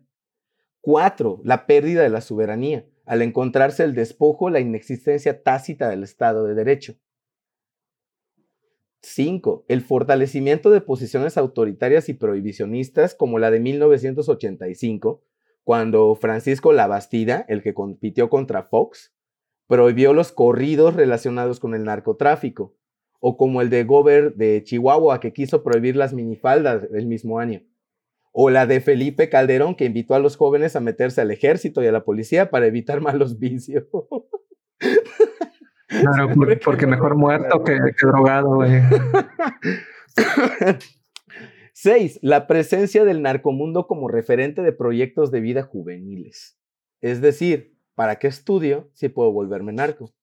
Siete, la aparición de figuras reconocibles y que son muestra de alerta para los gobiernos, o sea, los ninis, que son producto de profundas desigualdades de clase, género y étnicas, y hay otras personas que les dicen los tomas, que son personas que son conscientes de los riesgos de dedicarse a actividades ilícitas bajo el, bajo el argumento de que vale más un día de rey que 100 como pobre. O hay otra banda que se denominan los ponchis, que son infantes que abandonan su mundo para incorporarse a las actividades del narcomundo. Este último, increíblemente preocupante, es increíblemente eh, preocupante cuando, según el Consejo Nacional de Población, viven en México 31.7 millones de niños menores de 15 años, de los cuales 6.7 habitan en condiciones de alta marginación y se calcula en más de 100.000 la cantidad de infantes en, en situación de abandono. Y se pone peor cuando México ocupaba hace 10 años el tercer lugar en el maltrato infantil con medio millón de niños entre 12 y 14 años trabajando en condiciones infrahumanas. Son tantos. ¿Y ahora? Está cabrón, güey. ¿Ahora en qué, lugar estamos o qué onda con esto? Eh, no pude encontrar el dato hasta el momento. Este, porque este tipo de información, lo, eh, esta información la saqué. Me imagino que es de la pública, ¿no? Es, de es información pública y la saqué de unos estudios de violencia que se hacen desde ONGs. Ok, mira, esto, esto que estás mencionando, eh, lo único que hace evidente que es uno de los males del mundo es en la brecha social de desigualdad de acceso a recursos, ¿no? Eh, mm, desde un principio, todas estas cuestiones de la narcocultura están muy relacionadas con gente que no tenía el acceso a y que vio en el mundo de las drogas, se llámese traficante, llámese contrabandista, llámese dealer, pues un medio de, ganar dinero fácil, ¿no? Y este sistema de utilizar a los niños y a los jóvenes, pues los implementó tu tío Escobar, que realmente los sicarios, o sea, eso de que dicen aquí de, de, no, en Guadalajara dos niños de 14 años mataron a alguien, pues eso no es nuevo, chavos. En Latinoamérica esa madre viene pasando desde los 80 y Escobar es un GAM. Eh, él ideó ese sistema, pues. Así ¿Tú qué opinas, Eve, de estos siete puntos de este güey?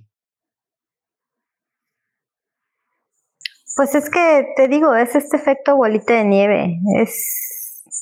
O sea, lo ves y es una cosa terrible. El, es, es sabido que la prohibición no lleva nada bueno y la prohibición que tan férrea, comillas, comillas, que tenemos actualmente, pues tampoco está trayendo nada bueno. Esta guerra contra el narcotráfico que tu tío Calderón empezó, pues solo ha dejado muertos y más muertos y más muertos, aunque los panistas se llenen la boca diciendo que Calderón es el único que ha tenido la valentía de enfrentarse a los narcos. O sea, con todo el respeto y creo que en nombre de toda la familia de, lo, de las familias de los muertos por esta guerra, que no mamen. Así es. En buenísima onda, que no mamen. O sea, ha muerto gente completamente inocente a causa de esta tontería. Y lo único que ha hecho es que los narcos se encuentren formas más creativas de, de distribuir su mercancía y que las peleas por las plazas se vuelvan más sangrientas. ¿Por qué? Porque este, empiezan a haber tratos Sí, creo que te fuiste. Como los que siempre ha habido, más fuertes. ¿Regresé? Sí, ya regresaste.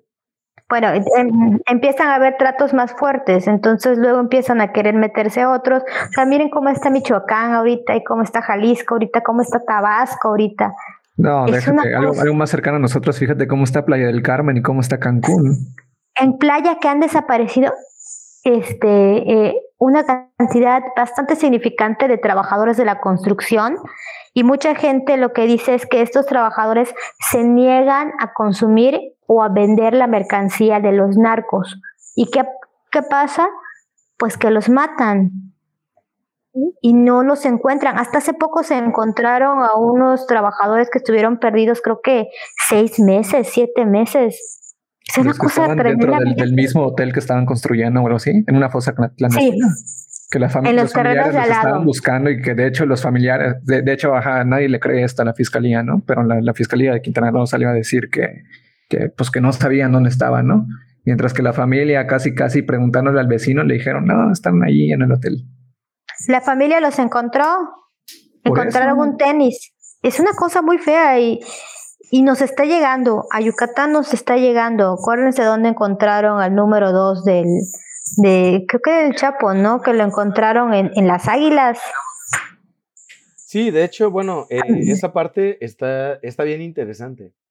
Porque, como dice Valenzuela, son tantos estos factores que se unen de forma tan rápida y acelerada en la sociedad que influyen directamente en el marco de valores de las juventudes. Él se enfoca mucho en las juventudes al no poder diferenciar entre policías y narcotraficantes.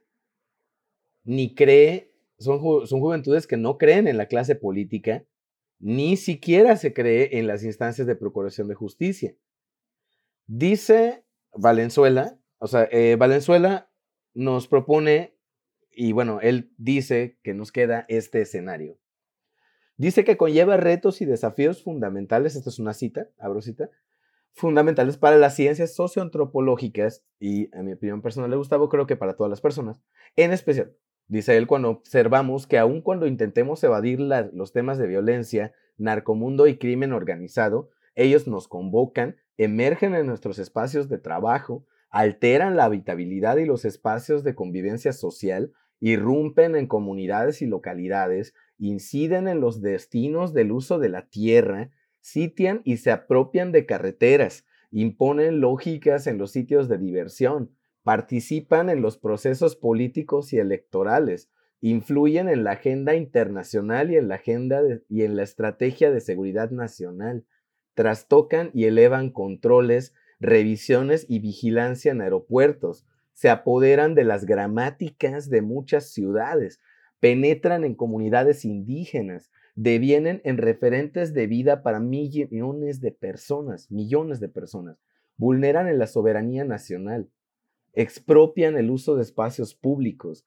participan como pretexto para invadir espacios privados y violar ámbitos de la violencia privada, redefinen rutinas cotidianas, amplían la violación de los derechos humanos y civiles por parte de las fuerzas policiales y militares, generan decenas de miles de asesinatos y eventos violentos, están involucrados en políticas de limpieza social y sitian nuestros espacios de libertad. Está muy denso este pedo. ¿eh? Y de hecho no es, no es nuevo que hablemos de una cuestión de narcoestado, porque al final de cuentas siempre están inmiscuidos en... O sea, cuando yo, cuando yo te decía hace ratito, comentabas de la, de la Policía Federal, ¿no? No es que ellos hayan fundado los cárteles tal cual, pero son ellos los que estaban encargados de perseguir esto y como hashtag México, eh, pues los empiezan a sobornar.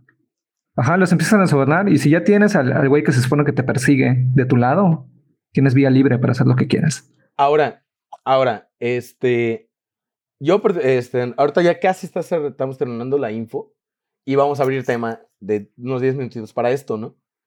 Para cerrar, comento, pero abrir la plática, nos encontramos con que prejuicios de valor irreales, emitidos por conservadores de hace más de 100 años que hicieron eco en las clases dominantes, generan campañas prohibicionistas que lejos de solucionar las cosas, nos pintan un escenario más bien deprimente, cuando todavía te encuentras comentarios en redes sociales que ponen la culpa en las víctimas de violencia y de situaciones de drogadicción mientras que las causas de estas mismas condiciones están en las mismas prohibiciones y siguen no solo sin atenderse, sino se están ignorando completamente.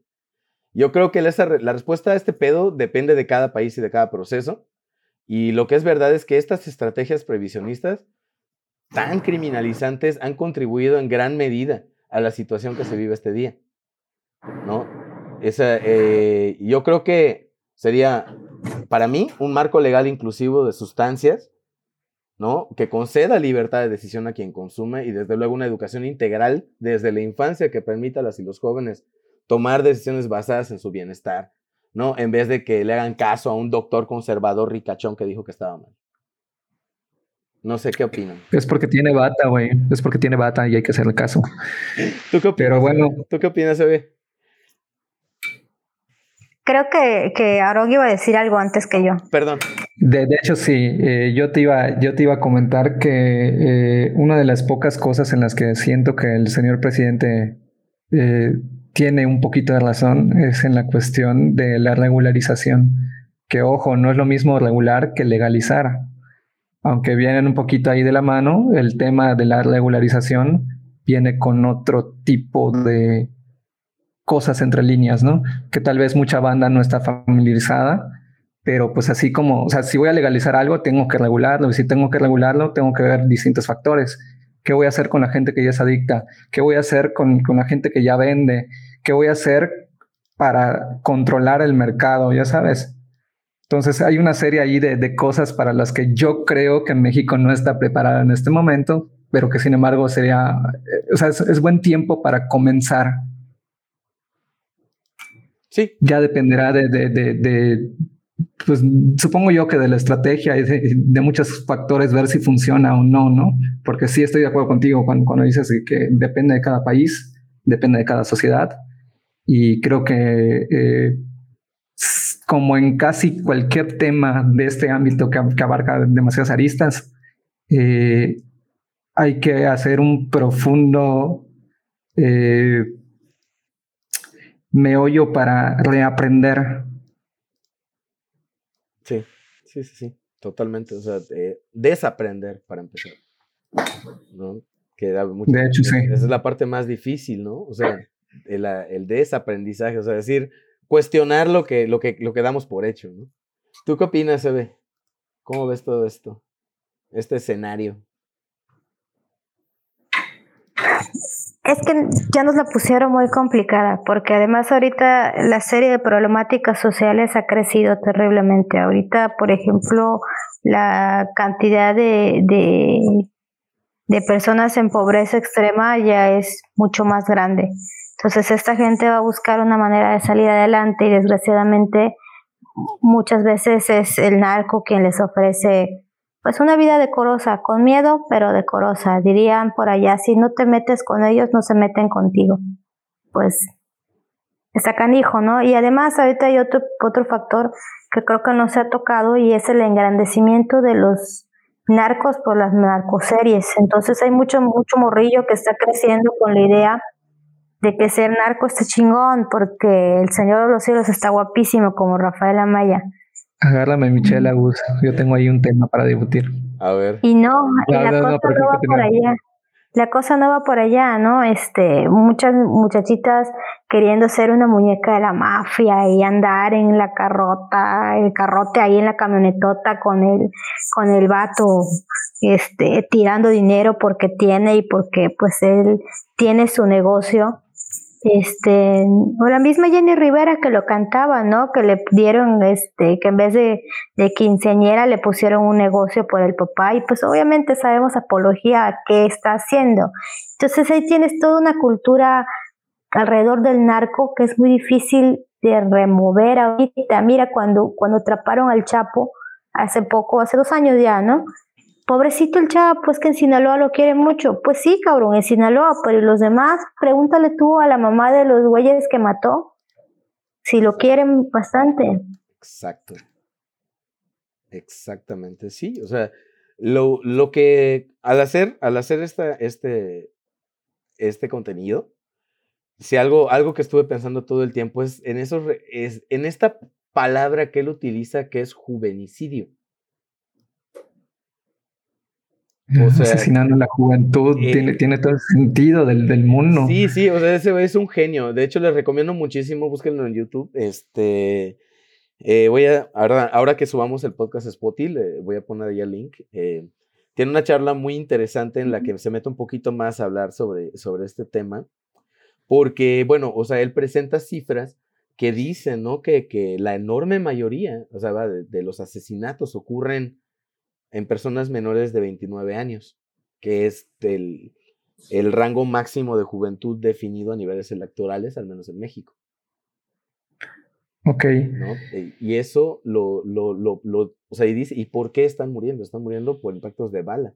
Pero lo interesante ahí es que mete esto que platica Belia, ¿no? Que, por ejemplo, lo, ilustra muy bien las, las, este, las series de narco, porque porque es precisamente, y de hecho, como os decía antes de, antes de entrar al programa, necesitamos una, una, una plática con Carlitos Valle, que es profesor de teorías de comunicación, ahí en la, en la, en la facultad. Ah, mira, mi primo, mi primo lejano, pero mi primo. Eh, sí, porque, porque definitivamente esto es una, es, un, es un efecto de un consumo cultural. ¿No? O sea, sí. o sea, allá hay una, o sea, los, se está poniendo un referente de vida. Va, o sea, las personas, son las novelas, güey. O sea, con el...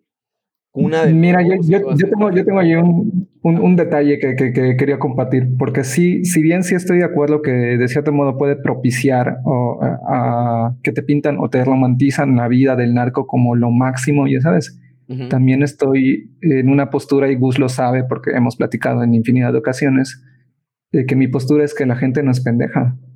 La gente sabe qué pedo, ¿no?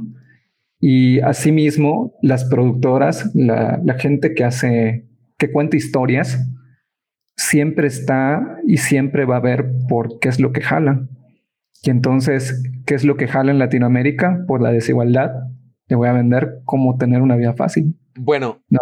Entonces, mm. ¿hasta, ¿hasta qué punto podríamos culpar a las productoras por, o sea, al final de cuentas ellos están haciendo su chamba, ya sabes, ellos, quieren ganar dinero de estas historias. I don't know, no lo sé, cabrón. ¿Sabes? Pero creo que, dentro de sí hay como que muchos males por ahí, ya sabes.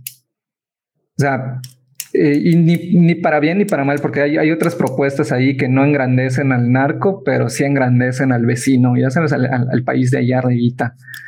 Así como que nosotros somos los buenos, nosotros estamos combatiendo eh, casi casi ese spot del, del PAM, ya sabes. Sí, pero... Pero, o sea, a lo que voy es que si bien sí estoy de acuerdo con que, con que influye mucho, tiene que ver eh, pues un contexto histórico de, prohibición, de, de, o sea, la, narcocultura no está ahí porque a alguien se le ocurrió decir, ah, está chido ser narco, ¿no? Bueno, vieras que mi postura al respecto em, es, ¿sabes cómo lo entiendo? a niveles de marketing, pues sí, definitivamente está obedeciendo una tendencia. Pero me acuerdo de ese francés, güey, de Pido Bourdieu, que era un vato que decía luego, luego que, pues, o sea, no, o sea, lo que es la realidad como tal se construye a través de, va, de, de lo que la realidad nos construye nosotros nos construimos. Ah, por supuesto. Luego, luego, entonces, luego entonces yo no pudiera, solamente a niveles de análisis, yo pudiera separar la idea del productor como persona que va a ir y va a hacer lo que le deja varo, sin tener en cuenta que sí, definitivamente, la misma, el mismo, la misma historia ¿no? de, la, de la sociedad la pone como consumidora de eso. No obstante, eh, las productoras no están fuera de la sociedad, están dentro de la sociedad. Por supuesto que no, pues, pero, pero estamos de acuerdo que obedecen a, señor Billetín guiño guiño, ¿no? Y lo proveen. La onda aquí, y yo siempre he visto, o sea, yo me clavo mucho con este rollo de la tendencia. ¿No? O sea, ¿cuál es la plática del día? ¿Qué estamos platicando hoy en redes, ¿no? En Twitter, en Facebook, ¿qué está pasando, ¿no? Es a través de esas charlas, de esas agendas que se, que se generan esos contenidos. Pero también esos contenidos se meten y perpetúan estas agendas, ¿no? O sea, yo pienso que no está separado. ¿Tú qué opinas, Eve? Pues, pues fíjate que yo opino similar a, a, Aaron, Aaron Didier, ¿cómo te digo, Aaron? Como gustes. O sea, uso los dos nombres. Yo le digo Solecito. Yo le voy a decir solecito a partir de ahora. Este, no, no es cierto, no es cierto. No, porque este, me enamoro. Estoy casada, gracias. Este, fíjate que este, si, si bien no podemos separar al productor de la, del, de la sociedad porque está dentro de un sistema coercitivo, influyente, como quieran verlo, este, sí lo podemos ver como productor, como una persona que está afuera de, porque al final de cuentas él funge como observador de lo que va a hacer. Entonces al individuo no le afecta lo que produce en sí, él es el que manda el mensaje. Desde ya que estabas este, mamador diciendo vamos a las teorías de la comunicación, pues vamos a entrarle, papá. Yo también di la clase. Este, el individuo es el que manda el mensaje. Entonces, este, por eso creo que la, la visión, bueno, personalmente, no estoy diciendo que estés mal, creo que sí podemos verlo como este individuo que, bueno, vamos, hay, un, hay todo un ensalzamiento al narco, una fascinación con el mundo del narco que viene desde, ¿cómo se llama este güey, el colombiano?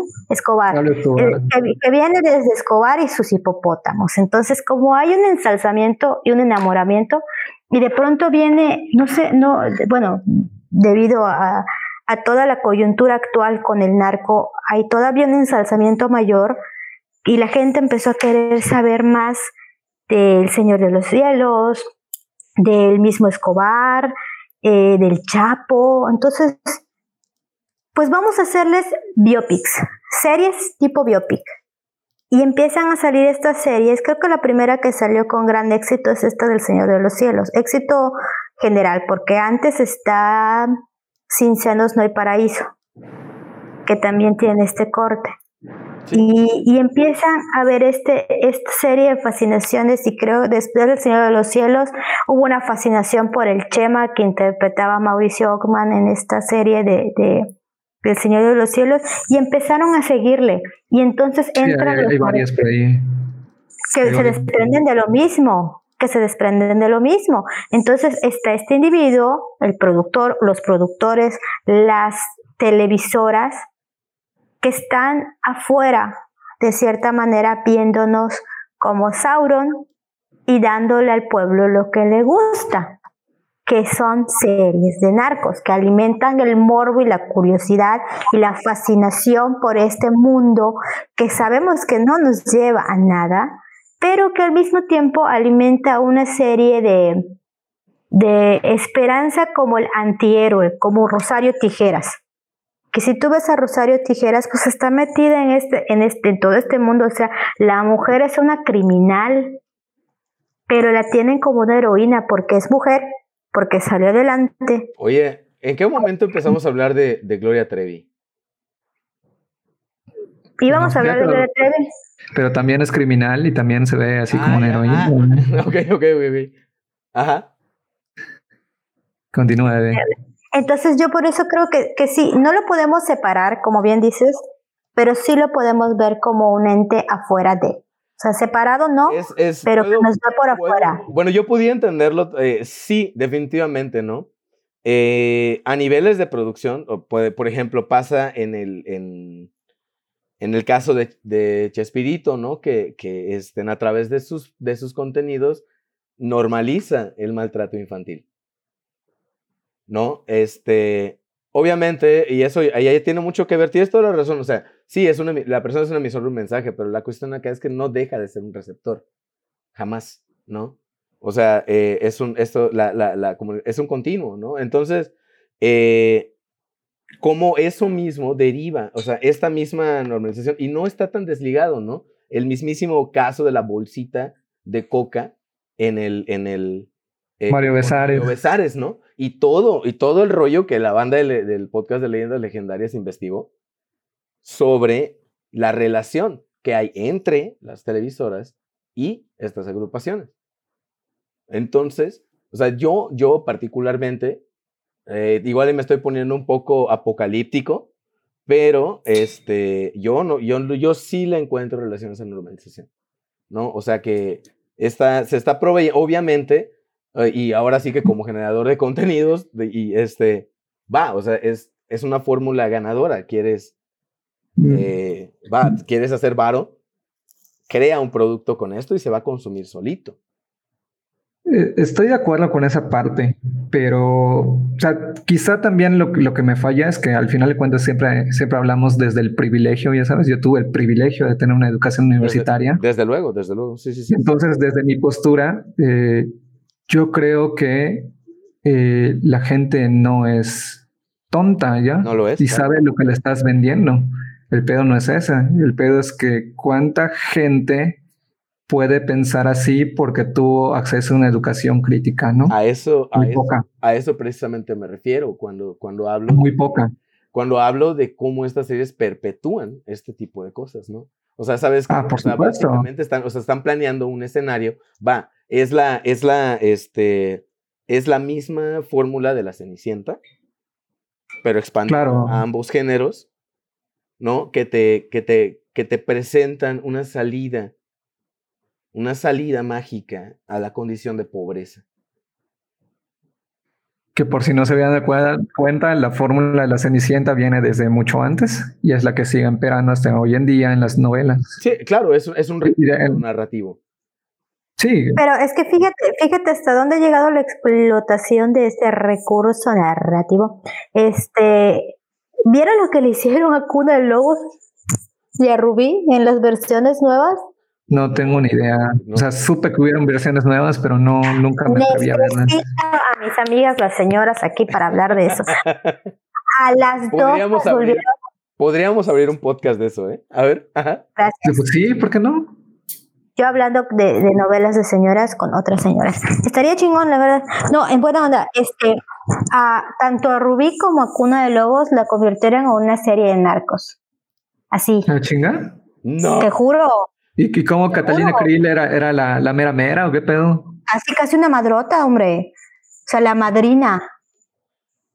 De plano. y, y con Rubí, cárteles y todo. Y fue una cosa que yo dije, oye, tranquilo, o sea, de por sí la, las dos novelas ya son bien densas, ¿por qué la necesidad de meter al narco? Porque, eh, exactamente, es una, es una, es una, por eso, de verdad necesitamos invitar a Carlos Valle, Dios mío, que esté desocupado en vacaciones, lo vamos a agarrar. Este. Pues, pues, ¿cómo te explico que hoy en día todo lo que es tendencia es eh, punto para comercializar, ¿no? Yo que trabajé en medios de comunicación te puedo, te puedo decir que si bien sí hay como cosas que deberían importarnos, que es como, como yo le llamo, como esa sección donde, donde sí hay cosas muy chidas y gente muy chida contando esas historias. Su anexo de los sábados en su, en su, en la visión. Casi, casi. Es lo que menos se consume en redes sociales, güey. Y entonces los medios de comunicación, y a lo mejor me estoy cerrando las puertas, pero es, una realidad que no podemos negar, está prostituido a qué es lo que está hablando la gente, de qué quieren consumir la gente. Y por eso de, repente ves al Universal publicando, eh, así se ve Janet García con su nuevo, eh, no sé, pants, ¿qué sabes? ¿Quién es Janet García? Eh, la chica de clima. La chica de clima, esta que se volvió ah, famosa. Ya, ya, ya, ya, la, la, ya. Y en la mayoría, inclusive cuando son temas de importancia, siempre están buscando cómo venderte la nota con algún tipo de, de, comentario incendiario o algo así, cuando en realidad eh, si tú lees la información que está dentro es muy distinto a lo que te cabecean, ya sabes. Sí, sí. Pero pues eso ya es, ya es, otro tema para, para, para otro, para otro podcast. Pues, pues muy bien, yo creo que vamos cerrando con esta parte. Eh, ya con el. Vamos cerrando con el cierre. Este. este eh, y pues bien, eh, muchísimas gracias. Vamos a ir con alguna recomendación que tengan por ahí sobre, sobre el tema, alguna, alguna serie de narco que recomienden ver. No vean los de tijeras, es muy mala. Fíjate que el patrón del mal, güey. Oye, fuera, de, fuera de relajo, la serie de Narcos México está buena. También la de la de narcos normales, ¿eh? O sea, la primerita que sacaron.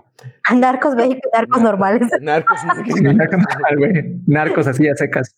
mi único pero con ese pedo es que obviamente es pro yankee, ya sabes. Pero, ah, obviamente. obviamente. Pero es, es, menos romántica que las otras. Sí, sí. Eso sí, eh, eh, eso sí, sí le podría dar como que a favor, ¿no? O sea, es, es pro yankee, pero es sutil y creo que en ningún momento dice, mira, sé un narco, ya sabes. Claro. Eh, Pero bueno. Órale. Este, y muy bien. ¿Qué otro? Yo qué recomendaría. Bueno, pues les voy a recomendar el libro eh, eh, del que sacamos esta información. la mayoría de esta información. Se llama El siglo de las drogas, de editorial. Déjame ver. Ah, no encuentro el libro. No me acuerdo de editorial. No lo leyó. No lo leí. Hice, hice, hice chafa. No mames, no encuentro mi libro. En fin. Leyó la sinopsis y sacó todas sus citas de ahí, güey. Está, editorial Proceso. Es editorial Proceso. De hecho, la información que toma es de, de muchísimos, muchísimos libros y este y muchísimos periódicos de varias épocas. Es un libro bastante fundamentado. Y la próxima semana vamos a estar platicando sobre un señor que es tío de muchos de aquí, de Aarón, sobre todo, de Suncho. Es, eh, pues, fue padrino de alguien, este, de muchas personas, de hecho. Vamos a estar hablando de un señor que gobernó el, la nación mexicana, o su nación mexicana, por los durante unos 30 años. Vamos a estar hablando de Don Porfi o sea, durante 30 años, 30 años va, a durar el podcast, güey, no mames. Exactamente. durante 30 años vamos. Ah, sí, y de hecho, este podcast está siendo tan, tan largo como la, como la dictadura de Porfirio Díaz, entonces mejor vamos a irle cortando. Y también Aaron nos va a estar platicando este, y comentando sobre algo que es su especialidad en el tercer programa, que va a ser sobre la lucha libre. Bandita, este es el inicio de la tercera temporada de Coach Palmame. ¿Qué recomendación? Ah, siempre se olvida tu recomendación. Perdón, Eve. ¿Cuál es tu recomendación, Eve?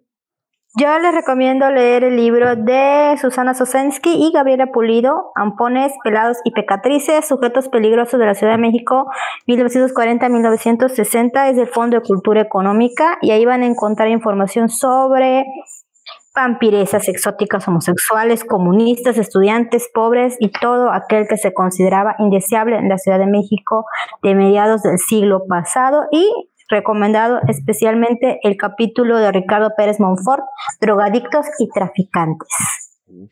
Mira, Yo la verdad es que no, no se me ocurre una recomendación que no, que no intente como romantizar este pedo.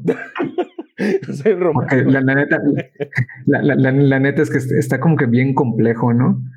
Pero yo creo que sí les podría dar una recomendación, una serie británica que a lo mejor mucha, mucha gente vio, que se llama Skins que si bien no habla de drogas en sí, sí habla mucho acerca de la juventud británica del tiempo en el que se hizo y cómo usaban ellos las, las drogas recreativas, ¿no? Ahora, una, una recomendación, tal vez no, no es un, vamos a poner como un tip, es que con esto, la bandita que nos, que nos escuchó, nos acompañó hasta este momento, si cuando vayan a ver una peli ambientada en estos años, busquen esos consumos, porque siempre, o sea, si la película está bien hecha, les van a meter muchas cosas en el fondo, sin albur, ¿no? O sea, van a poner elementos eh, en, el escenario, en la escenografía, que tienen mucho que ver con las ideas de la época, ¿no? Y es algo súper interesante, súper interesante de hacer, ¿no? Pues bien, ahora sí terminamos este podcast. Eve, muchísimas gracias por estar acá en este tercer round de el podcast. Y Aaron también, muchas gracias por sumarte, carnalazo. Recuerden visitar nuestro, nuestro sitio, es un blog que tenemos por allá, coachpalmamemx.wordpress.com. Eh, mi nombre es Gustavo Gurbel y nos escuchamos cuando gusten en Spotify. Bye.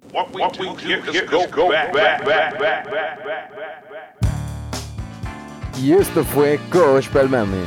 Recuerda seguirnos en nuestras redes en Facebook e Instagram como Coach Palmame y no olvides visitar nuestro sitio coachpalmamemx.wordpress.com.